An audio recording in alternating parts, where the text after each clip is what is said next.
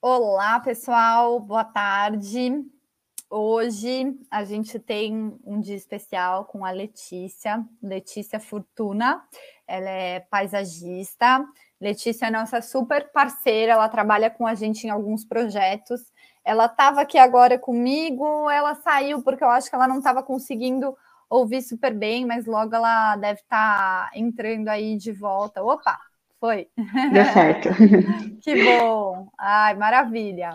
Estou te ouvindo super bem agora também, Lê. Legal, tá tudo é, certinho. Então vamos aqui. lá. Quer se apresentar para o pessoal? Eu estava te apresentando, mas acho que é muito melhor você se apresentar, né?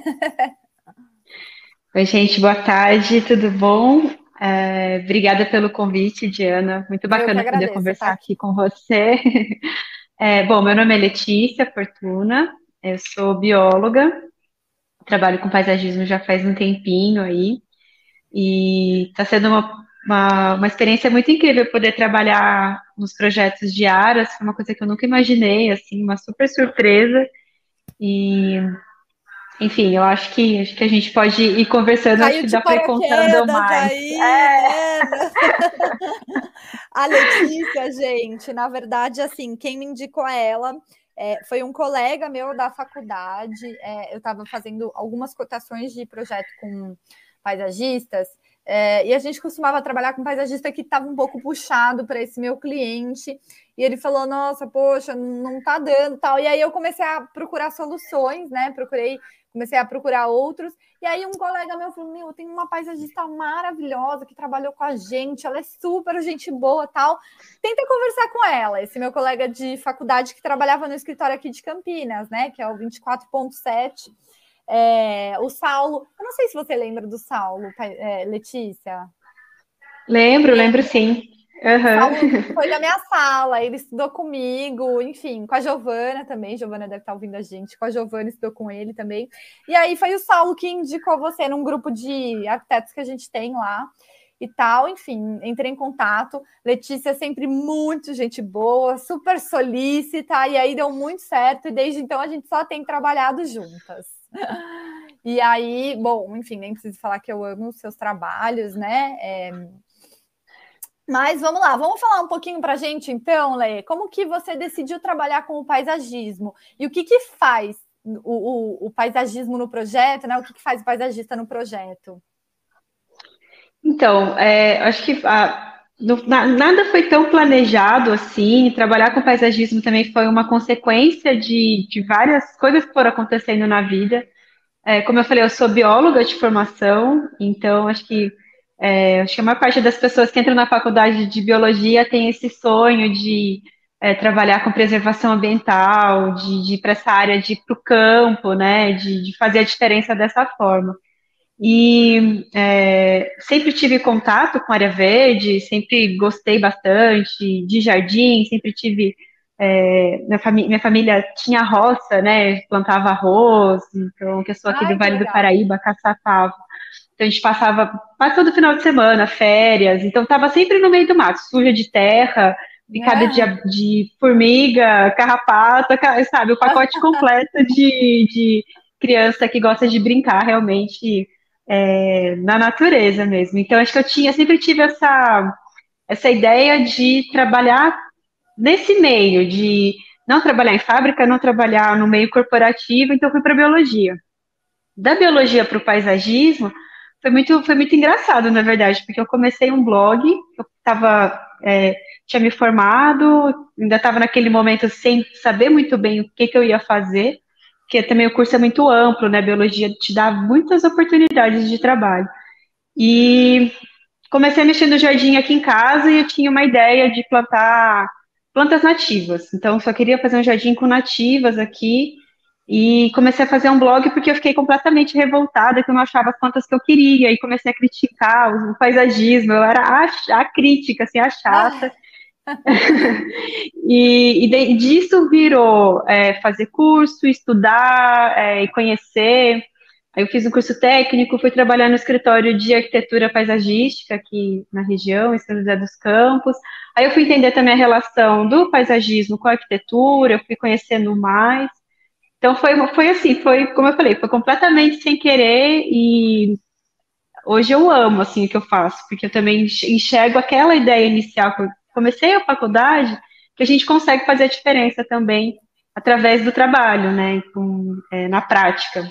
Então, eu gosto Sim, bastante.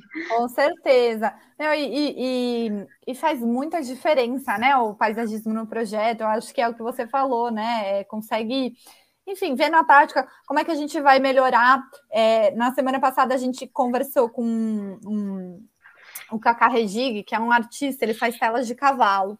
E aí ele falou que principalmente na pandemia o pessoal é, olhava, ele tem um quadro, enfim, um dos quadros dele tem uma foto de um cavalo no meio do campo, e o cara falou: Meu, na pandemia me, me dava mais energia, né, e tal, só de olhar para aquele quadro. Eu acho que o paisagismo faz isso também, né? Mesmo as pessoas que moram, tipo, num apartamento. Enfim, Sim, é... proximidade com o uhum. verde, né? É, a gente fala assim, qualquer escala, desde a varanda de apartamento, você tem um vaso, tem uma, tem um vasinho ali na sua mesa de trabalho, onde você tem a convivência ali, até a macro escala, né? Então, você ter essa convivência com o verde é, faz total diferença. Isso já é provado, questão é, psicológica e também saúde, né? Interfere muito no, no, no jeito que a gente vê a vida também, né? É, e eu acho que a pandemia mostrou muito isso, porque todo mundo ficou em casa e de, repente, até mesmo quem não ligava muito para o jardim começou a acompanhar, né? Nossa, a planta cresceu, floresceu, secou, eu vou ter que replantar, vou podar. Então, é, você tira um pouco daquela coisa absurda que é o nosso dia a dia também, está sempre com pressa, né? As plantas vivem no tempo delas, então ter essa convivência acho que só faz bem para gente. Ah, é. Não, com certeza. Eu acho que todo mundo passou a valorizar mais também, né, o profissional. Tanto o arquiteto, que muita gente começou a ver a necessidade, né, de ter um ambiente bem feito, bem planejado, quanto o paisagista, né? Eu acho que paisagista foi uma das profissões que deve ter dado um boom aí na pandemia também, né? É, e o pessoal é o que você falou, né, com mais tempo para cuidar das coisas, né? É, de casa, enfim. Eu não tive muito tempo, como eu tive uma, uma filha, né? Você sabe, Lê trabalhou comigo. A gente tinha umas samambaias aqui em casa. A gente tinha uma parede verde linda, assim, as samambaias enormes, aquelas bem compridas e tal. Enfim, é, quando a Helena chegou, elas foram embora, porque ou a gente cuidava da família ou das samambaias. Mas é, tem pessoas que gostam, né? E se você tem um tempo para se dedicar prático, né? Mas aí voltando, pegando o gancho das samambaias, né? Que, enfim, para a gente elas demandavam um trabalhinho, porque aí tinha que pôr vitamina, aí tem, enfim, que regar bastante, né? Aí tinha a quantidade certa, não pode regar muito, não pode regar pouco, enfim. É, existem plantas que são mais fáceis, mais difíceis, mais recomendadas para quem, como a gente, não tem muito tempo para fazer isso, ou até dentro de um aras, né, que dá menos manutenção? Como é que é isso? É, geralmente o que eu vejo assim, quando a gente tem planta dentro de casa, para não estar tá num ambiente super artificial, é sempre mais difícil de cuidar. Então, é, é a planta depende só de você, né? De quem está cuidando, para ter água, para ter o cuidado, ela não tem acesso à, à chuva, não tem a raiz não tem acesso à água que está no solo. Então, Muitas vezes as pessoas chegam e falam, ah, como é que eu vou ter o jardim, sendo que no meu apartamento eu matei todas as plantas? E a gente fala, não, calma, que o jardim, é mesmo a planta fácil. na terra, é muito mais fácil de manter. Hum. É, quando a gente pensa cada vez em escalas maiores, tem alguns cuidados que a gente tem que ter mesmo. Então, sempre procurar saber se as plantas que a gente está usando são plantas que a gente chama de perenes, são as plantas que permanecem no ambiente, porque tem muitas que elas têm um ciclo de vida mais curtinho. Então, geralmente aquelas florzinhas super bonitinhas que a gente vê é, bem vistosas nos teatros ou quando a gente vai em loja, são plantinhas que elas florescem muito e depois de um tempo elas secam e você tem que replantar. Então, por exemplo, num aras, ah. isso não encaixa, porque chance, imagina é. todo o trabalho que você tem ali no dia a dia, a planta, assim, dois meses depois aquele canteiro vai virar matinho, porque realmente você não vai conseguir manter. Então, é o tipo de é, é o tipo de planta que, por exemplo, eu quero ter na entrada, eu quero ter um vaso, uma, um cesto, alguma coisa assim para chamar atenção numa entrada, lugar especial, ok. No restante a gente vai trabalhar mais com plantas, como eu falei, perenes, plantas que não vão demandar poda, Então, aquele jardim muito certinho, topiadinho, né, que a gente fala, com aquelas bolinhas e tudo mais, vão demandar mais trabalho também, né, não é o estilo de jardim que, que a gente propõe, é eu falo que eu nem sei fazer jardim assim, a ideia é sempre fazer um jardim mais solto, mesmo que as plantas possam desenvolver, e que você vai acompanhar ali realmente é, mais o desenvolvimento, você não vai ter que ficar cuidando delas ali. Agora, para quem quer ter planta dentro de casa, num ambiente menor, tem algumas dicas, sim, de, de espécies que são bem resistentes, aí depende da quantidade de, de luz que tem, é, e tem algumas situações, também tem uns vasos que já tem um reservatório de água, então você não tem que regar todo dia. Ai, nossa, é, não sabia.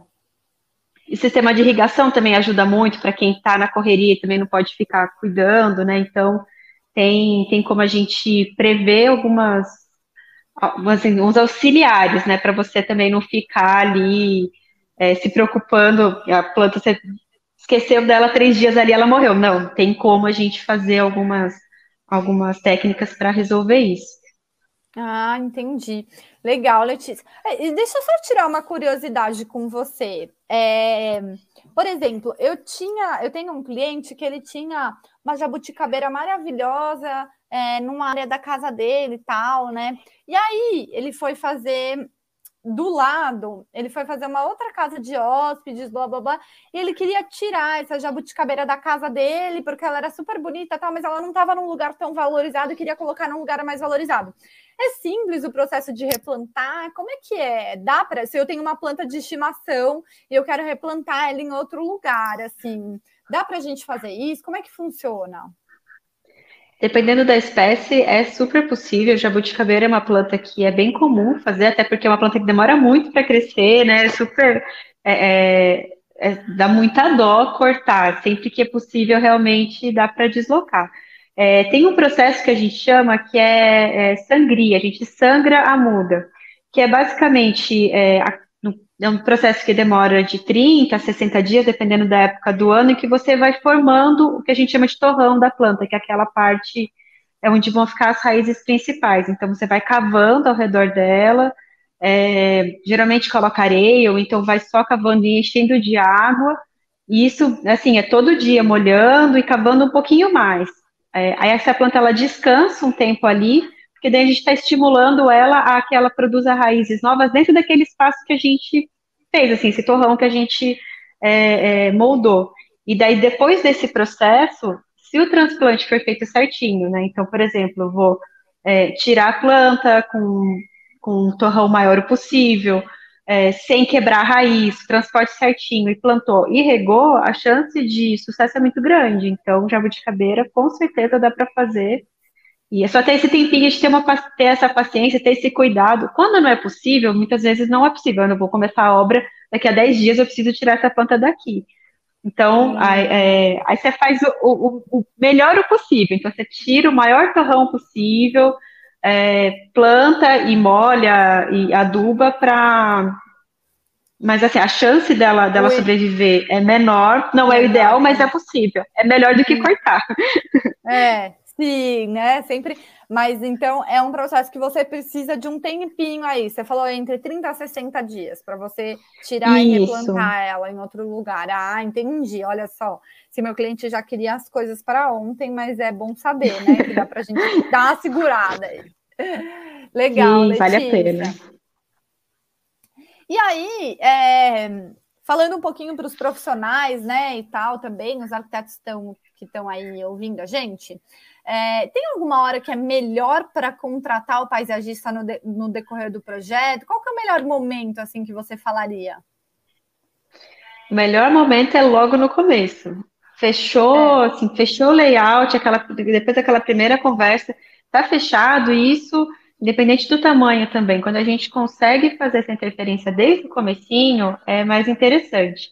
É, no, no, escritório, aqui na equipe, eu trabalho com dois arquitetos, né, que, que complementam essa parte do paisagismo, é, que eu, na formação de bióloga, não tenho, né, então, é, é interessante porque, por exemplo, no Aras, quando a gente pega desde o comecinho, a gente vai trabalhar junto, né, Diana, desde moldar o terreno, então a gente tem o plano altimétrico, como é que a gente vai, a gente auxilia até na distribuição dos espaços, né, áreas têm que ter áreas planas, grandes, para poder né, é, funcionar da, da, das formas. Né, a área de cocheira tem que ter, tem que ser uma área plana, onde a gente tem é, pista, tudo mais. Então, geralmente vai ter movimentação de terra. Então, a gente acaba auxiliando desde o começo nessa parte. Como é que a gente vai fazer toda essa estruturação desse terreno para que a gente consiga resolver as situações com o jardim, não tenha que ficar fazendo aqueles arrimos, um bloco, com coisa do tipo, e que a gente consiga é, deixar tudo bem harmônico, né? Isso eu estou falando no Aras, mas numa casa, quando a gente está pensando também numa situação menor, é interessante porque também a gente acaba auxiliando a parte de a paginação de piso externo, né? Então, como é que a gente vai organizar é, para que os canteiros fiquem num tamanho bacana.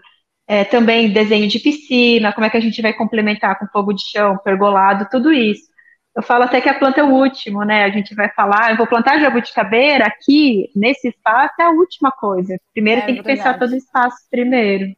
É, é, é a arquitetura externa, né, Letícia? Acho que é. A gente fala em paisagem, todo mundo fala, ah, não, mas depois eu vejo que planta eu vou colocar. Gente, não tem nada a ver com isso o paisagismo, né? Tira esse estigma da cabeça. É, uma das coisas que, quando eu procurei a Letícia, eu falei, Letícia, socorro! Foi porque a gente precisava dessa, né, de ver o terreno, é, como são terrenos, né, para áreas muito grandes, a gente tinha essa dificuldade assim, putz, como é que a gente vai fazer a ligação desse platô com aquele platô, como é que vai ficar? E Letícia, gente, ela pensa em tudo, ela pensa assim, nossa, a gente vai ter um caminho aqui, daí nesse caminho vai ter um espelho d'água, que vai ter tipo uma praça, uma área de convivência. Então, assim, e, e até então a gente não, nem falou de plantas. Assim, gente, plantas, eu vou ser sincera com vocês, no projeto da Letícia, eu nem vejo, porque é o que ela falou, é a última coisa que ela entrega.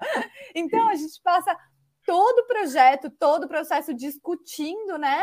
É, o que, que vai ser, quando é que vai ser, onde, onde é que vai ser, como é que vai, vão ser essas ligações, esses espaços, que eu acho que. Então, é o que eu sempre falo, é muito mais do que colocar planta. E é super importante ela estar tá desde o começo, primeiro, porque ela vai ajudar, né? Então, a gente fez um projeto que a gente mostrou, né? É o projeto do Alexandre lá na Bahia. Meu, ela pensou numa arquibancada sensacional, assim, com gabião, com os arrimos, porque tinha um desnível. Então, o desnível ela aproveitou para fazer a arquibancada. E o cliente falou: Putz, estava super preocupado, onde é que eu ia colocar uma arquibancada aí? E aí veio a Letícia e deu a luz. Então, é, é, é, é sensacional, gente. É, é, e eu acho, sim, que tem que estar desde o começo a gente pensando tudo juntos, né, Lê? É, a mesma coisa da história da jabuticabeira. Quando não tem a possibilidade de começar lá desde o do, do, do, estudo preliminar, lá, a gente também consegue trabalhar em outras etapas, né? É, é assim, o ideal é quando a gente consegue desde o comecinho mesmo. É, sim, não, o trabalho fica muda, né? Porque aí, por exemplo, onde a Letícia colocou uma arquibancada, eu, como arquitetura, podia colocar uma cobertura feiosa lá, podia ter sei lá, colocado uma estrutura metálica de arquibancada para resolver o problema do cliente, né? E a Letícia não, ela veio e trabalhou o terreno, né? Enfim, então acho que é um pouco disso que você falou, né, Lê? Quando não tem solução, chama depois e dá para trabalhar depois também, mas o ideal é pensar no comecinho. Juntos, né? É... Sim. E esse contato, né, que a gente tem com o arquiteto, né, é, é muito importante. Todo mundo sai ganhando. Eu, eu aprendo muito, para o cliente ele consegue ter um pacote mais completo também, né? Então, quando a gente tem essa compatibilização, né, dos projetos, das ideias e tudo mais, a gente vai, olha, que pensei nisso, o que, que, você acha? Ah, vamos mudar isso aqui e tal. Então, isso, isso é, é, sensacional. Quando é possível, é muito bom. A gente vê a diferença Não. nítida, assim, no projeto. Faz total a diferença. Não, a apresentação, quando a gente chega e mostra o projeto, com o projeto da Letícia, tipo, não! é o que dá o fator uau no, no no projeto. E eu vendo mesmo, falo mesmo, acho que eu até, até comentei nos stories, falei, ah, o cliente acha que eu tô ganhando alguma coisa, porque eu vendo tanto para né? tipo, não, não precisa fazer. Porque faz muita diferença mesmo a gente ter um projeto bem feito de paisagismo, né? Ah, legal. E Lê, fala pra gente, é, como é que funciona o projeto de paisagismo na distância? Tem muita gente que fala, ah, mas ela não vai saber que planta que tem aqui, porque, nossa, eu tô, ela tá lá em São Paulo, eu tô, nossa, aqui não, sei lá. Estou em Roraima, né? É, como é que é? Como é que funciona o paisagismo à distância? Ou não? Ah, eu preciso ir, preciso conhecer o local para saber que planta eu vou usar, né? Para saber como é que a gente vai trabalhar. É, como é que é, Lê? Bom, eu acho que tem uma outra coisa que a pandemia mudou, que desmistificou completamente essa parte do trabalho à distância. É, e eu posso garantir que funciona assim a gente trabalhar à distância. É, sempre o que vai ser importante é estar tá tudo muito organizado, né? Então, é, por exemplo, um projeto de um Aras, a gente vai receber o, plan, o esse levantamento está certinho, quando é possível ter fotos do lugar e tudo mais, é, e o contato com o cliente, né, para conseguir entender exatamente o escopo, para ficar, acho que tendo organização, né, estando muito bem organizado, é, tudo certinho, funciona muito bem. Em relação às plantas, né, que eu entendo que é uma, uma super preocupação, é, na minha formação, como, como a minha formação é bióloga, e eu comecei reclamando dessa coisa das plantas nativas não estarem no, no, nos jardins, então eu tenho essa super preocupação, então, é claro que em cada local vai ser uma planta é, adaptada para esse espaço. Então, por exemplo, Roraima vai ser um jardim completamente diferente de um no Rio Grande do Sul. E daí o estudo vai ser bastante bibliografia, entender como é que funciona o local. Também é, ter noção de que nem todas as plantas nativas a gente vai ter em viveiro, mas a gente tem contato com viveristas também em várias partes do Brasil, então a gente consegue acessar isso para entender que tipo de planta que a gente pode especificar. E é interessante também que, dependendo do raio que a gente está aqui, muitas das plantas saem de São Paulo, tem muita, a, a produção de plantas aqui é muito grande. Então, hum. é, muitas vezes já, já aconteceu de fazer orçamento da pessoa orçar é, na loja lá, era um, era um, projeto em Minas, orçar lá, a gente orçar trazendo as plantas, é, levando as plantas de São Paulo, e ficava, ficava mais barato, porque daí a gente consegue um, um valor diferente, sem revenda, enfim. Então é possível, e, e, é uma rede de contatos, né? A gente acaba conhecendo paisagistas de, de vários lugares, então dá para trabalhar em parceria também, né, na, na, parte da execução do jardim, né? A gente indicar uma mão de obra, a gente indicar onde vai comprar o material. Então, é super possível. É, é, é, lógico, quando tem a possibilidade de conhecer o lugar, né, né, de repente, ah, também é uma coisa que pode ser combinada. Quando antes de fazer a execução do jardim, é, tá aquela estrutura toda pronta, vamos dar aquela, aquele final no projeto para ver se está tudo certinho. Pode fazer uma visita pontual para ver o lugar e tudo mais, e se precisar fazer alguma modificação. Mas, já, nossa, eu já fiz projetos 100% online, assim, de entregar a pessoa mandar foto para mim depois, as plantas todas no lugar, tudo florescendo certinho, e sem conhecer o lugar, 100%, 100% mesmo à distância. É porque eu acho que é, é isso que você falou, a pandemia ela, ela trouxe muito essa coisa de a pessoa poder ter uma gama muito maior de profissionais, né? Então, você, por exemplo, você já está manjando tudo de paisagismo para áreas, já está aí uma especialista em paisagismo para áreas, em projeto de grande escala, né? É, que essa era uma preocupação minha também, né? Quando eu procurei você, eu falei, ah, eu não quero alguém que tenha feito só casas, porque é muito grande um áreas e tal. Então, eu acho que isso dá uma gama muito maior para a pessoa que está buscando ter alguém né, mais certeiro ali é, no que ela faz, né? Que é o que eu faço também, né? Arquitetura para áreas, o pessoal do Brasil inteiro me procura, muito melhor do que ele contratar é, né, é, um profissional da cidade dele que nunca fez um aras, por exemplo, né? Ou não Sim. sabe nada sobre cavalo. Então, acho que algumas coisas é, a, a, pandemia trouxe para melhorar e muito, né? E você falou também dos viveiros, né? Que você conhece. Nossa, gente, o, o projeto lá na Chapada Diamantina, a Letícia virou para mim e falou assim: nossa, tem um viveiro sensacional lá, não sei o que. Eu falei, nossa, como que ela conhece? Como é que ela sabe que tem? É, e também tem outra possibilidade, dependendo do cliente, quando tem espaço, a pessoa pode fazer o viveiro na propriedade, né? Nisso de ter as plantas nativas, a gente faz uma busca do que é interessante na região, faz coleta de semente, enfim. E a pessoa pode produzir as próprias plantas que vão para o jardim, dependendo do tempo que vai ter de obra, é super possível também. É uma Olha coisa que também a gente pode auxiliar. Que coisa né? louca, meu Deus, nem sabia. Mas aí, se a obra demorar um ano, dá para crescer as plantas, Letícia? Ou tem que ser uma obra longa de mais tempo? Ah, daí depende da espécie. Então, por exemplo, árvores, plantas maiores que você que já quer ter um porte para ter sombra, para já ter, né, ficar compatível com o tamanho da estrutura, aí vale a pena comprar.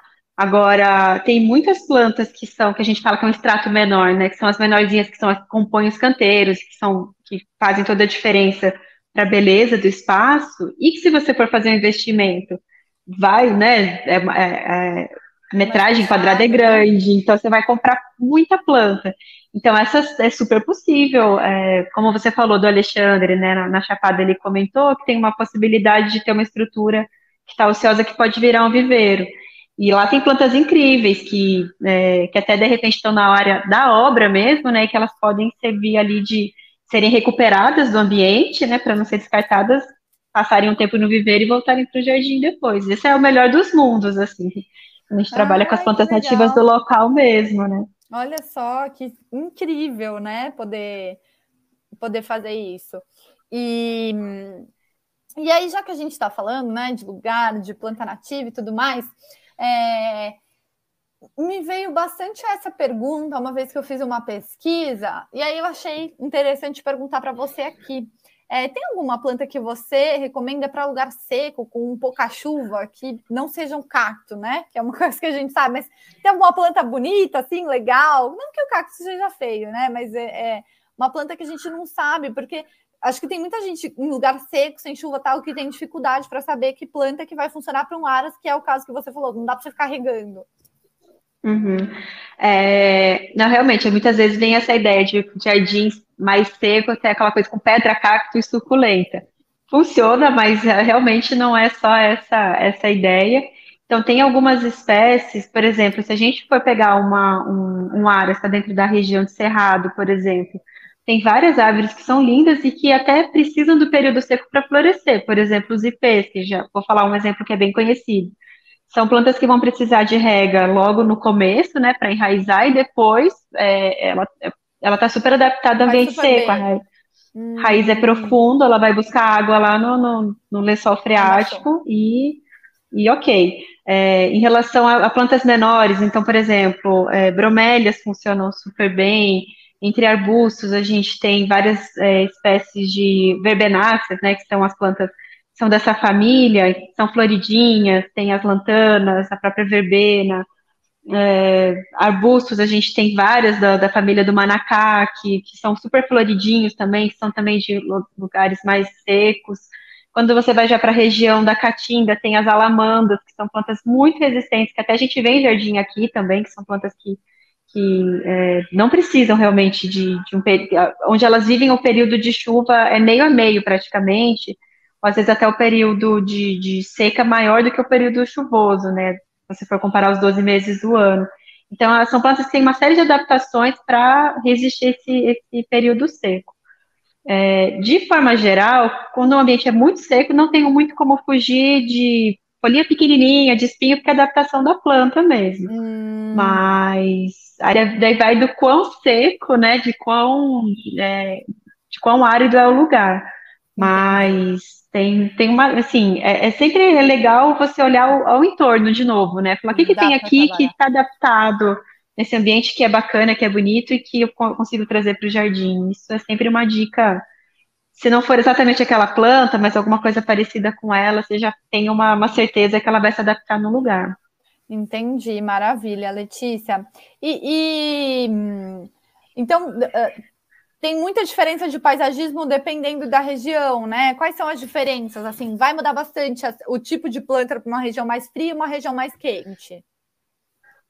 Sim, com certeza. É, tem a diferença em relação a, como você falou, a temperatura, a chuva, né, a disponibilidade, o solo também interfere bastante, por mais que é, é, muitas vezes vem terra externa, né, mas é interessante você entender se aquele solo é mais encharcado, se é mais é, se ele retém mais água ou não, né? Porque a gente pode obrigar com isso, né? Então, de novo, transformar esse ambiente super artificial, colocar um sistema de, de rega, trocar o solo todo, adubar a planta, ela vai ficar ali, mas ela vai precisar desse cuidado extra. Ou a gente pode aproveitar todas essas características e usar as plantas adaptadas para esse local, né? Então, é, lógico que tem plantas que são generalistas, assim, que a gente vê no Brasil inteiro e que dependendo do ambiente ela vai ficar com uma aparência diferente mas ela desenvolve no, no Brasil inteiro. Então lugar. também tem Legal. essa possibilidade. Dá um é. exemplo é. de uma planta generalista, fiquei curiosa. É, tem uma árvore que chama copaíba, que ela é uma árvore medicinal, ela é bem usado, o óleo dela é bem usado para cosmético. Ah, eu, é, então, eu já ouvi alguma coisa com óleo de copaíba. É super, super comum. Ela é uma árvore que, por exemplo, na, no, na área de cerrado, ela, no final da, é, nessa época de estiagem, ela fica com as folhas bem vermelhas e ela chega a perder bem as folhas, ela não fica tão grande. Olha que bonita, na região é volumosa, de mata... né? Fui até procurar ela, ela faz uma, bem... ela é bem volumosa em cima, né? Parece, sei lá, um flamboyant que, que tem um, faz um volumão a copa, né? É, ela é uma árvore ótima para sombra. É, já aqui, por exemplo, se a gente plantar ela numa região mais úmida, ela fica uma árvore gigante, verde, ela não vai ficar com as folhas vermelhas no, no, inverno, ela vai crescer muito mais do que se a gente plantar ela numa região de cerrado de caatinga. Mas ela é uma árvore Mas que você vê nos, nos, biomas todos, ela só tem essa diferença de característica mesmo, de acordo com o lugar. Ah, que legal. E Letícia, para quem tem áreas aqui, né? Enfim, para quem tem cavalo e também para quem projeta áreas, né? Porque os alunos também sempre acabam ouvindo. Você tem alguma dica assim do paisagismo que a gente pode fazer para ajudar, para melhorar, né? Especificamente nesse tipo de construção? É, eu acho que o paisagismo ele vai ser bem importante em algumas é, é dependendo, a gente consegue até dar função, não só a questão da beleza, né, do, do paisagismo. Então, por exemplo, quando a gente vai pensar numa entrada, né, logo ali na, no, no portão de entrada do Aras, essa, geralmente essa, a gente acaba fazendo alamedas para chegar nos espaços, então, onde as pessoas vão ter esse primeiro impacto, né, é interessante você pensar num jardim ali que vai ter é, é, mais volume, cor e tudo mais, que pode até ser um jardim que vai dar um pouquinho mais de trabalho, mas que você vai manter ele ali para ele ficar bonito. Muitas vezes os animais não vão ter acesso a isso, enfim. Então, é, é, é um aspecto.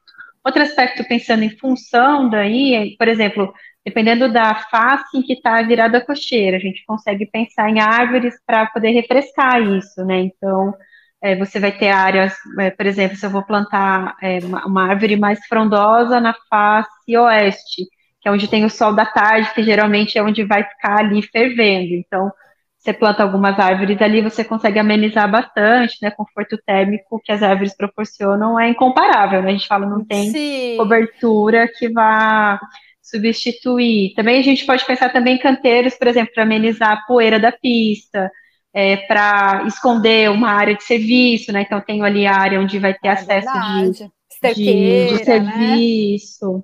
Então a gente consegue dar uma camuflada, né, para os visitantes, para quem está ali não, não ter a vista direto. É, questão de privacidade também, pensando em vizinho, fazer divisão de, entre lotes, né? É, dá para substituir Legal. tranquilamente muro e de economia também é assim tem é, é, é, o que você falou né é o muro às vezes o cliente fazer um puta murão de sei lá quantos mil metros né é melhor ele faz um alambrado e manda bala uma cerca viva, ele vai conseguir ter a privacidade que ele precisa, né? E vai ficar muito mais bonito, né? Porque a cerca viva fica muito mais fresquinho também, né? Ah, é. Não, e pegando o gancho que você falou também de colocar as, as o verde, né, numa face oeste, de repente que é uma face que esquenta mais para os cavalos, né? É, eu li uma vez faz um tempo já que a brisa, quando ela passa por entre as árvores, entre, né, num corredor de árvores, tal, é, a temperatura do ar pode diminuir cerca de 2 a 3 graus, até dependendo da densidade, né, do corredor, das árvores e tudo mais. É bastante coisa, né?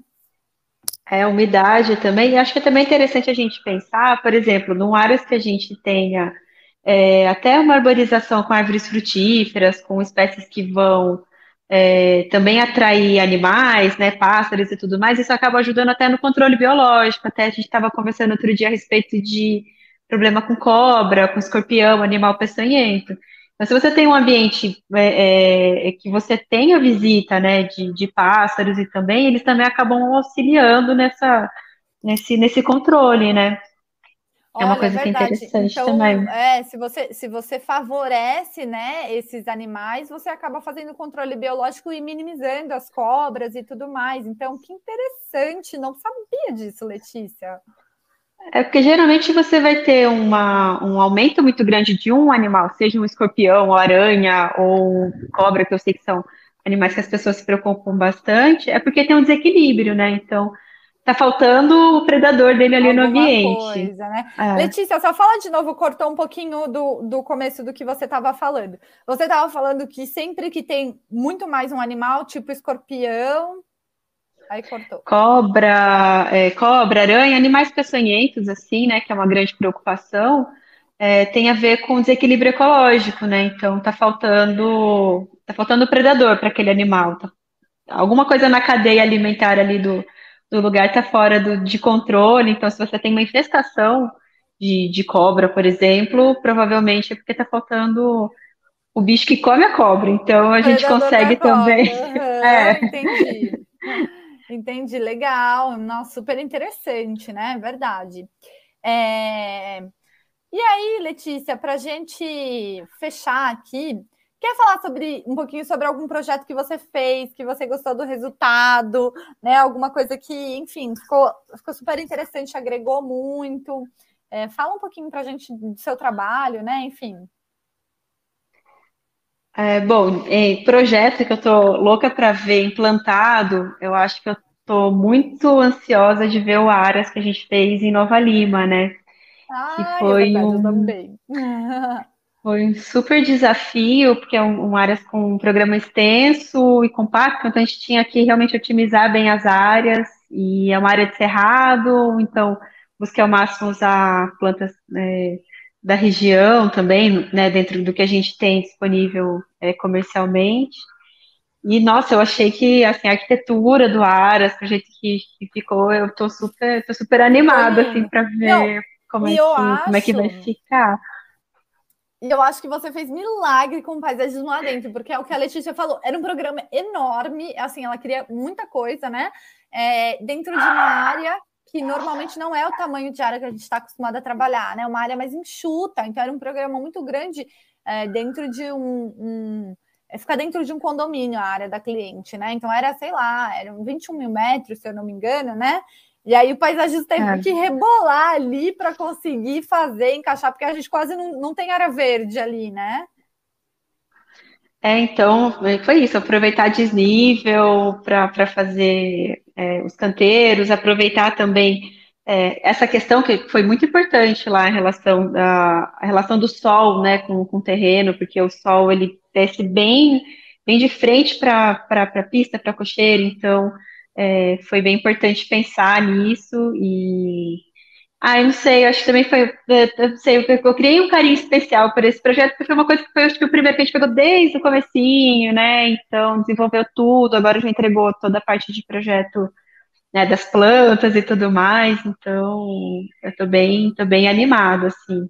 Ah, é, acho que um outro... Bem legal. É, eu acho que daí um outro, um outro projeto que eu colocaria ali, que, que assim, pensando em jardim que já está plantado, é, tem, tem Uh, assim, tem algumas residências, tem, é, mas geralmente são os clientes que dão bastante liberdade, falam assim, eu quero plantar árvore, eu quero usar as plantas que a gente tem aqui, eu quero uma situação, então tem alguns, tem alguns projetos que encaixam nisso, mas o bacana de fazer o Aras é a escala, né? Então você vai, não é, não é, dentro do muro da pessoa que vai ter algumas famílias que vão conviver, é um Aras, então é um espaço que vai ter visita, que você vai ter uma, uma interferência até no entorno, né? Porque dependendo da espécie que a gente planta ali, você pode ajudar a, a recuperar uma área verde que tem ali perto, né? Isso, é o passarinho que vai lá comer a semente e vai levar para um espaço, então, enfim.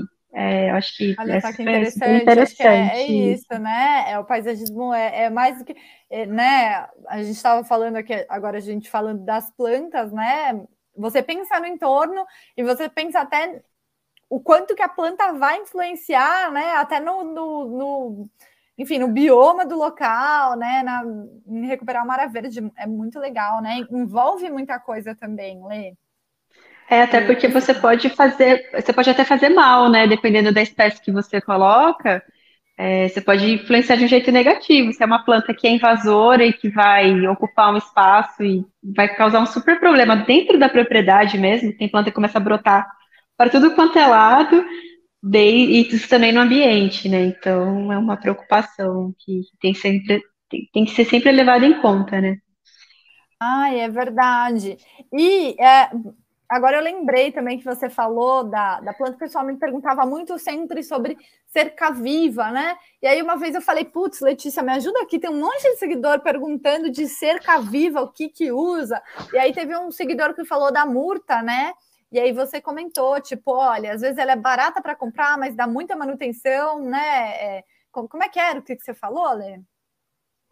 É, tem algumas espécies que, que entram nesse, nesse rol das que crescem rapidinho e depois você tem que ficar podando para sempre, né? Então, é, acho que até na época a gente agora me fugiu completamente o nome da, da planta agora, mas é uma que é super comum. A gente compra pequenininha, ela cresce super rápido. A murta também é uma que não vai crescer tanto, mas que demanda manutenção. É, hibisco também é aquela que dá uma flor super bonita, dependendo do espaço, se você não quiser que ela cresça tanto, é uma planta que também. Era Sansão, é. eu acho. Sansão, Sansão do, campo. do campo, exatamente. Uhum. Obrigada, Diana, deu, fugiu da cabeça. É o Sansão do campo, que ela é uma planta que é super barata, só que ela tem espinha, ela invade tudo, ela começa a, a, a brotar para tudo quanto é lado e não compensa, assim, o, a, a, economia que você faz ali no começo não compensa. Então, acho que é mais interessante pensar em outras, né? Então, tem Clúzia, Caliandra, é, é, Quaresmeira arbustiva, uh, enfim, Tumbégia, daí tem várias que a gente pode elencar aí como espécies que fazem esse fechamento bem, bem bacana, até com flor, e que a manutenção depois é mais tranquila. Dão menos manutenção, né? Eu acho que eu falei para você já. Eu, eu sou apaixonada por aquelas cercas de. É... Ixi, agora.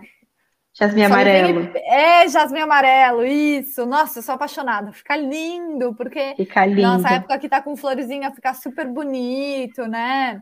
É, mas eu acho que, enfim, tem, tem tantas outras opções, como você falou, né? É, e a gente tem também que pensar nessa, nessa questão que você colocou. É super baratinho para comprar, mas depois a manutenção que a cerca viva vai te dar, né? Fica muito puxado.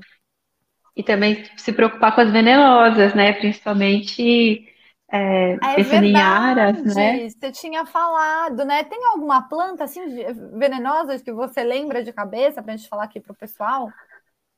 Uma que é bem comum, é, que é, aliás, acho que fica uma dica: toda planta que você for procurar a família botânica e for euforbiácea, as eufórbias, elas são tóxicas porque ela tem aquele látex, são aquelas que a gente quebra e sai aquela, aquele líquido branco. Ah, então, por sim. exemplo, Coroa de Cristo, que é uma planta super comum, né? Que é aquela que é, tem bastante espinho, umas florzinhas vermelhas.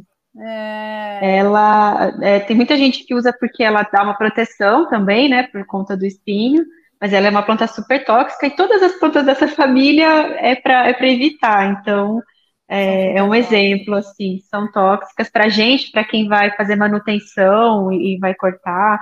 Tem uma outra que eu acho que é interessante também, que é, é, uma palmeira, que o pessoal usa em áreas grandes assim também, porque ela cresce rápido, que é a rabo de peixe.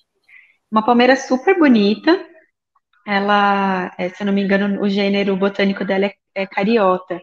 E ela, o fruto dela, quando ela, quando ela cai, os coquinhos, queima a pele também, e é tóxico Nossa. se ingerir.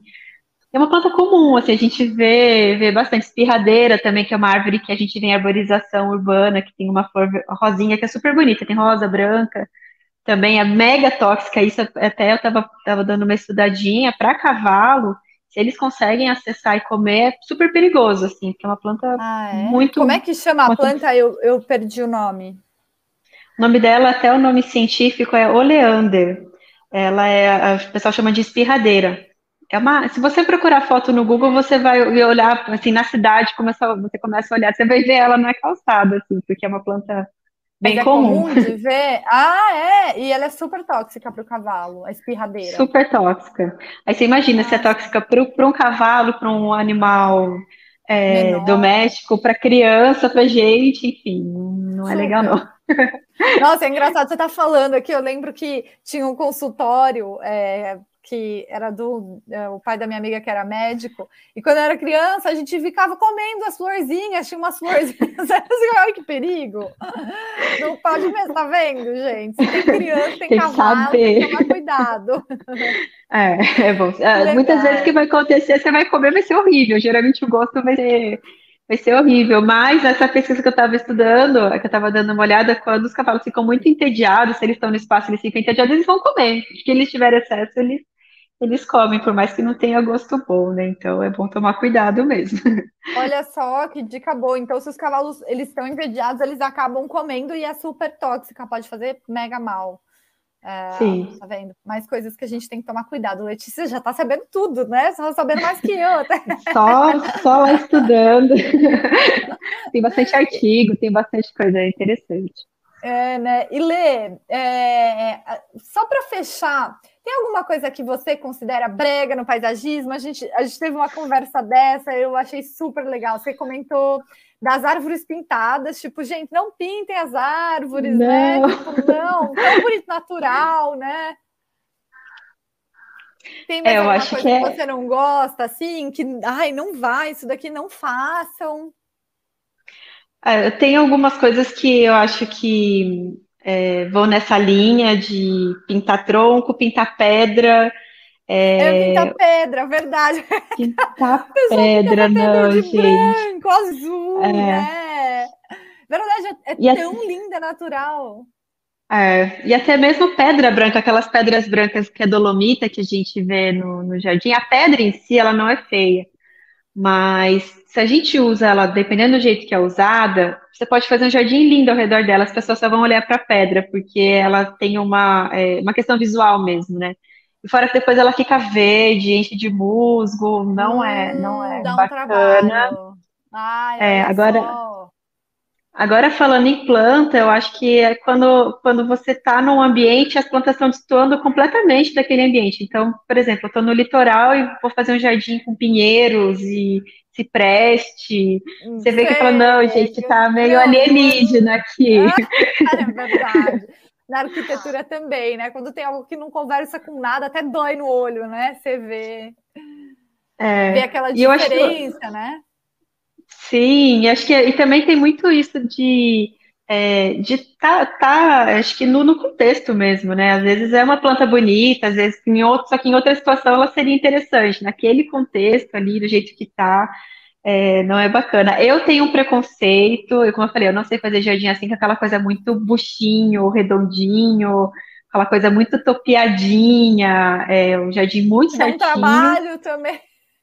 É, que, eu, que eu, até tinha um colega que falava que é o poodle do, do, do jardim, né? Que é aquela coisa que ah. você vai manter toda. Nada contra o poodle nem o buchinho.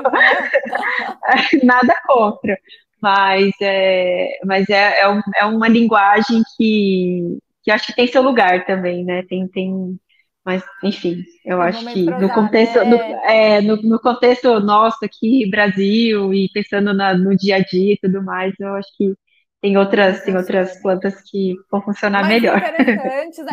Não, é verdade, porque às vezes é engraçado, né? É, às vezes, é, aí falando de arquitetura e paisagismo, tudo, né? às vezes a pessoa quer brigar contra a natureza, contra o ambiente que ela tem ali, né? É, às vezes é, eu quero colocar uma planta que nem vai bem aqui, que vai me demandar uma manutenção, uma tensão, né? De regar, de não sei o que, e não fica nem bonito, né? Fica, é o que você falou, fica artificial, porque não era porque aquela planta tá ali, você tá fazendo um esforço enorme. E às vezes, quando a gente deixar tudo mais ao natural, que funciona, né? Fica muito melhor.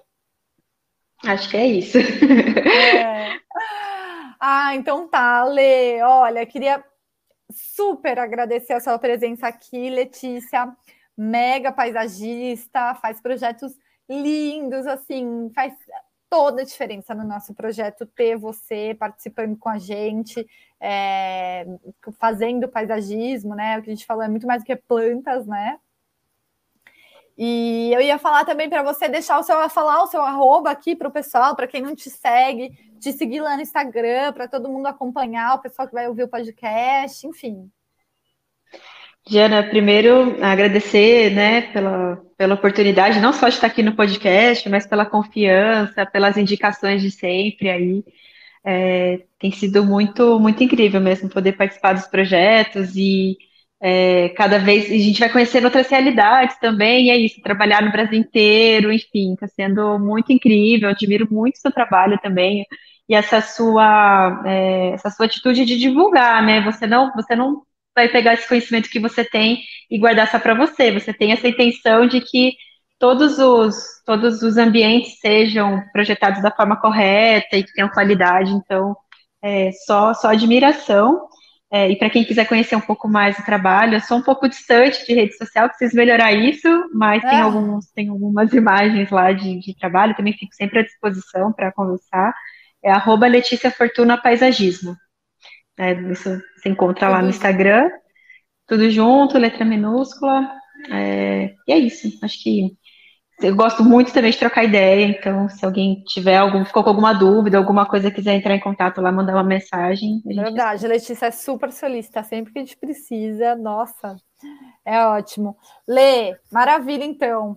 Pessoal, obrigada para quem estava aí, então, para quem está ouvindo, para quem assistiu, está assistindo. E um super beijo para todo mundo. Muito obrigada, um beijão para todos também. Até mais.